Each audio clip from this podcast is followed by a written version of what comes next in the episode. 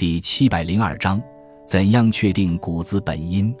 研究古音的学问起始于宋代，到了清代有了很大的发展。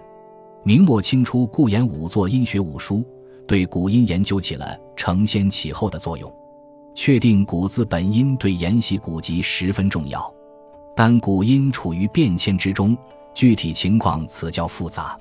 研究古音之学，要掌握反切的基本原理。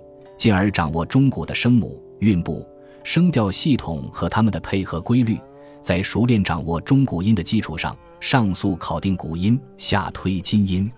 从清代顾亭林根据古代韵文推断古字的本音，推翻前人谐韵改读的讲法开始，到近代章太炎与他的学生黄侃，对音韵学都有推进，尤其近人汪荣宝贡献较大。